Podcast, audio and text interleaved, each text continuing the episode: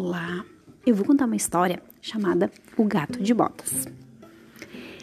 Quando morreu, o moleiro deixou para os seus três filhos uma pequena herança. O mais velho recebeu um moinho, o segundo recebeu um jumento e o mais novo, que era o mais trabalhador, recebeu apenas um gato. O gato, vendo a tristeza do seu novo dono por ter recebido uma herança tão pequena, disse-lhe que mudaria sua sorte. Mas se o rapaz lhe desse um saco e um par de botas. Os pedidos do gato foram atendidos. Ele calçou as botas animadamente, colocou um pouco de farelo e serralha no saco e saiu pela estrada. No meio do caminho, o gato deitou no chão, como se estivesse morto.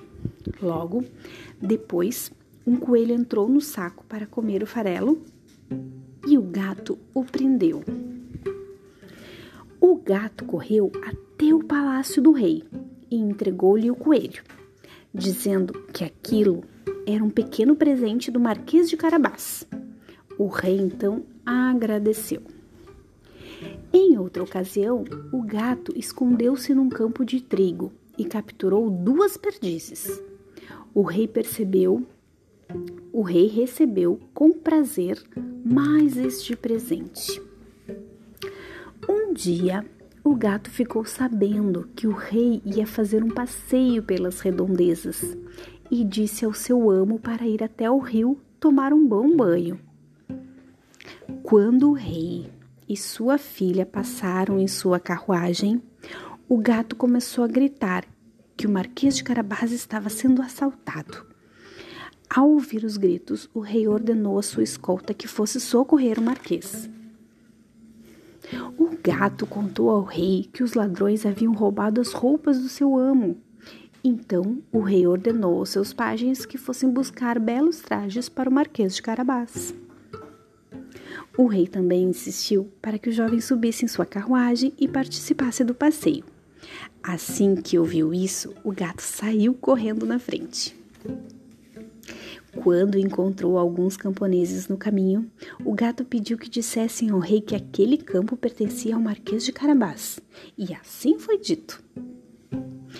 O gato mais à frente encontrou um grupo de lavradores e pediu que dissessem que todo aquele trigal também pertencia ao Marquês de Carabás.